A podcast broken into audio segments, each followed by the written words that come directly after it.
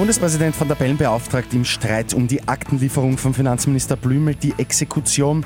Und Deutschland ist mit Mühe ins Euro-Achtelfinale aufgestiegen. Immer 10 Minuten früher informiert. 88,6. Die Nachrichten. Im Studio Christian Fritz. Im Streit rund um die Aktenlieferung aus dem Finanzministerium an den Ibiza-Untersuchungsausschuss gibt es heute den nächsten Höhepunkt.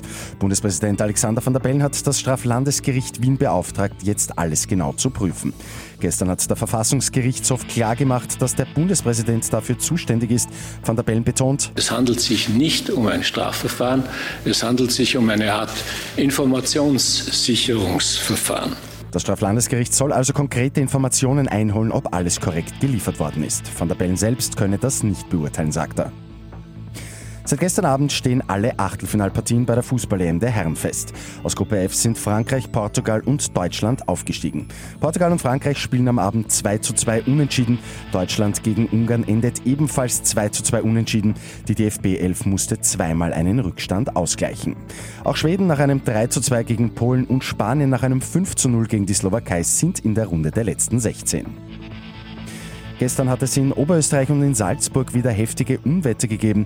Dutzende Bäume sind umgestürzt, Keller sind geflutet worden. Bei Lotto 6 aus 45 haben gleich zwei Spielteilnehmer die sechs Richtigen getippt. Beide gewinnen jeweils rund 1,2 Millionen Euro.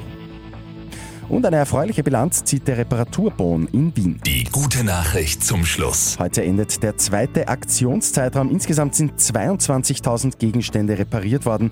540 Tonnen an CO2 konnten so eingespart werden. Mit 886 immer 10 Minuten früher informiert. Weitere Infos jetzt auf Radio 886 AT.